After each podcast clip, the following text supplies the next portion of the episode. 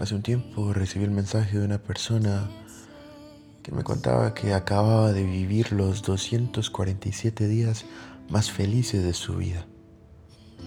Había encontrado uno de esos amores que te hacen contar los días y perder la cabeza.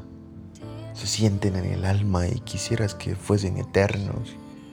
Y de pronto un día, sin qué ni para qué, aquel amor ya no estaba, se había esfumado.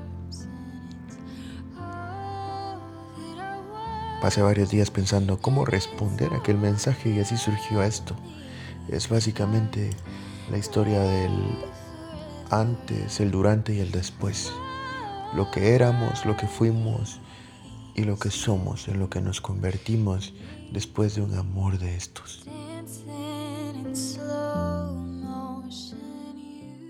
He leído tu historia una y otra vez y si no respondí antes es porque no sabía qué decir como si decir algo haría menos profundas tus heridas.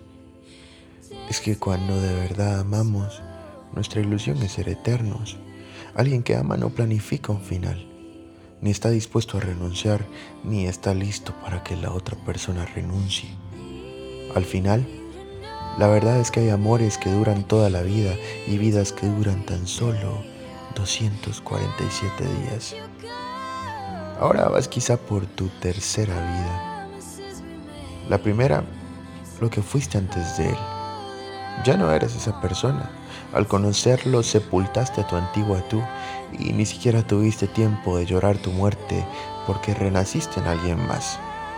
Luego está lo que fuiste con él. Eso también ya fue.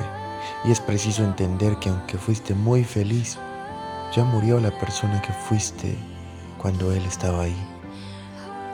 Es peligroso no enterrar a nuestros muertos, querida. Vivir aferrados al cadáver de una historia que ya no es, solo nos convierte en cementerio. Por último, está lo que eres hoy. Eso es todo lo que tienes. Y cuando digo todo me refiero a que no es poco. Cada historia que termina te ha transformado. Ya no eres lo que eras antes de salir y arriesgarte a compartir el corazón sin saber si la otra persona estaba dispuesta a darse tan completa como tú lo estabas.